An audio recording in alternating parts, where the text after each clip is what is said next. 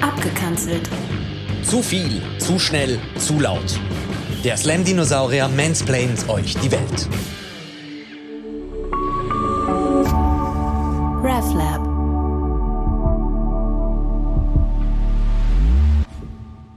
Wenn man den Gerücht glauben will, dann stimmen wir ja demnächst darüber ab, ob man in unserem Land gewisse Sachen nicht mehr sagen darf oder vielleicht eben schon. Und das ist natürlich Quatsch. In dem Land darf jeder Mensch jederzeit alles sagen, aber, um es mit dem besten Kolumnist der Schweiz zu formulieren, Peter Schneider, man darf schon. Aber man soll sich einfach nicht wundern, wenn es auch Konsequenzen hat. Und da gilt ganz besonders auch für das Zentralste von unseren Schweizer Kulturgütern, wo angeblich mit der Abstimmung vom 9. Februar in Gefahr laufe, der staatlichen Zensur zum Opfer zu fallen, einem Schwulenwitz. Natürlich, wir wissen alle nur zu schmerzlich, wie leer unser Leben in Wirklichkeit wäre, wenn wir nicht mehr könnten am Laufmeter ausgelutschte Pointen über Penis reissen, hinten nur Kackknaller ablassen und statt im Rampenlicht nur noch im Darkroom diskriminieren. Aber ich kann euch beruhigen, auch der schwule Witz wird in Zukunft nicht verboten und Konsequenzen hat er eben schon immer gehabt. Ich mache euch ein Beispiel. Treffen sich zwei Schwule, sagt der eine, du, gestern ist mir mein Kondom platzt. Sagt der andere, im Ernst? Antwortet der erste, nein, im Detlef. Ja, der Witz ist vielleicht ein bisschen dumm, aber er ist nicht diskriminierend. Weil erstens ist er so alt, über den Witz hat nicht einmal mehr mein schwuler Großvater gelacht. Vielleicht habt ihr das gemerkt. Weil selbst mal hätte jetzt einfach niemand mit Detlef geheissen. Auch nicht im Ernst. Und vor allem ist der Witz ja gar nicht schwulenfeindlich, weil am lautesten drüber lachen vor allem all die heterosexuellen Männer, die es eh noch nie geschafft haben, das Kondom richtig anzulegen, zumindest nicht bevor man es in der famosen Rauwe, Rauwe, Rauwe Kampagne hat müssen erklären. Ich mache euch ein anderes Beispiel. Reden drei Männer am Stammtisch über ihre Söhne. Erzählt der erste, also mein Sohn ist super erfolgreich. Er hat als Tankwart angefangen und heute hat er 15 Tankstellen. Sagt der zweite, du, also das ist noch gar nichts. Mein hat der Lehrer als Drogist gemacht und heute hat er 20 Drogerien. Da schauen die beiden ihren Kollegen an. Ja, und dein Sohn? Der zieht sich ein bisschen und meint nur, das ist schon ein bisschen peinlich. Sagt der Erste, jetzt tu doch nicht so, so schlimm kann es doch gar nicht sein. Jetzt erzähl. Ja gut, sagt der Dritte. Ja, mein Sohn ist schwul. Aha. Ja, und von was lebt er? Ja, er hat zwei Freunde. Der eine hat 15 Tankstellen und der andere 20 Drogerien. Ja. Auch der Witz, vielleicht ein bisschen doof, aber diskriminierend? Nicht unbedingt, weil man weiß ja gar nicht wirklich, was denn der dritte Sohn für die anderen zwei so macht, dass die ihn durchfinanzieren. Wahrscheinlich ist er einfach Anwalt und hilft dem Tankstellengrossist und dem Pharmakönig ihres klima- und gesundheitsfeindlichen Geschäft über Wasser zu heben. Oder noch schlimmer, er ist Bundeslobbyist. Und Deshalb kann man zwar durchaus vorwerfen, dass sie sich in dunklen Hinterzimmern rumtreiben und unser Land regelmäßig von innen nehmen, aber hey, ihr habt so gewählt, also beschweren euch jetzt auch nicht. Äh, vielleicht müssen wir schon ein bisschen spezifischer werden. Äh, fahren zwei Schwule mit dem Velo durch die Stadt. Sagt der du, wo hast denn du so ein geiles Velo her? Sagt der andere, ja, was ich bin so durch die Stadt gelaufen und haben mir nichts Böses gedacht. Und dann ist aus dem Nichts so eine wunderschöne, schlanke Frau dahergekommen auf dem Velo. Sie hat ihr Velo angeschmissen, hat sich Klamotten vom Leib gerupft und mir zugerufen, nimm da was du willst. Sagt der Erste, ja, schlank, he? Ja, dann hast du ja gut gewählt mit dem Velo, weil in deren ihre Klamotten wärst du mit dem Arsch eh nicht reingekommen. Ja. Ich sehe, der Witz ist vielleicht ein bisschen daneben, tut aber auch noch niemandem so wirklich weh, weil, wenn wir ehrlich sind, schwule Männer sind halt tatsächlich immer so verdammt viel besser angelegt als Heteros. Ist ja auch kein Wunder, solange wir die meisten im Schrank verbracht haben. Ist die Aussage schon diskriminierend? Ich glaube nicht. Und Fall schon. Würde ich das sehr gern von jemandem hören, der weiss, um welchen Schrank dass es denn da eigentlich geht. Weil die meisten lachen ja ohnehin nur über solche Witze, weil sie gar keine Ahnung haben, was es denn eigentlich bedeutet, schwul zu sein. Auch dazu kann ich euch ein Beispiel machen.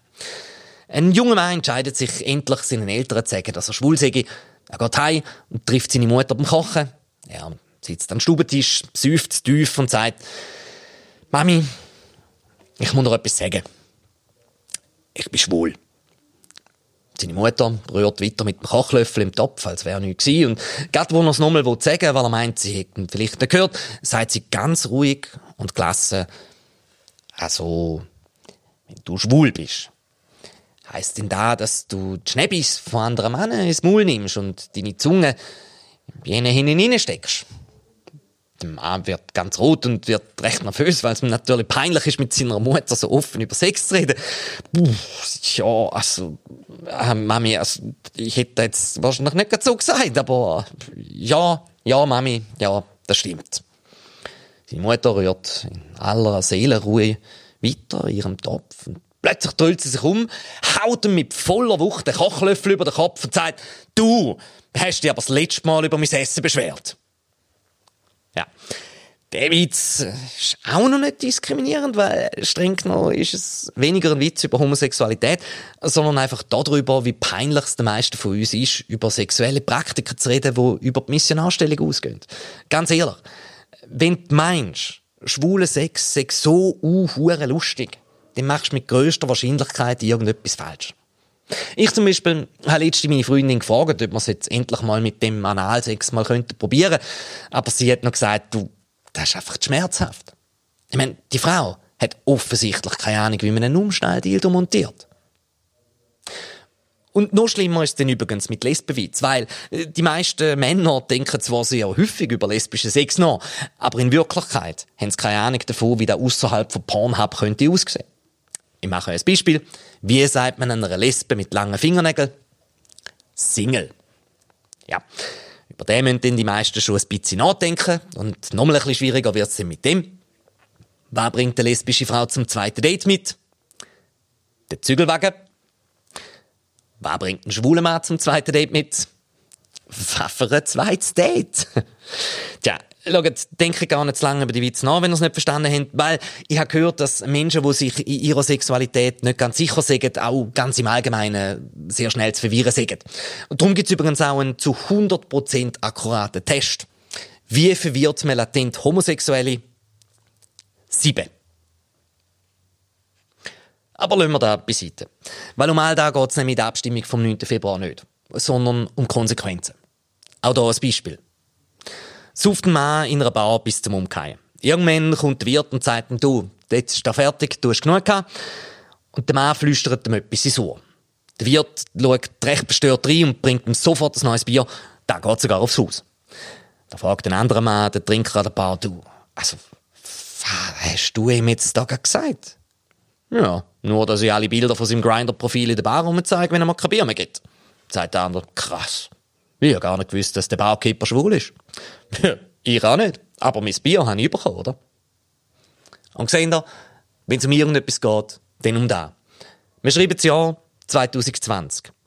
Zürich hat eine lesbische Stadtpräsidentin und das ist auch gut so.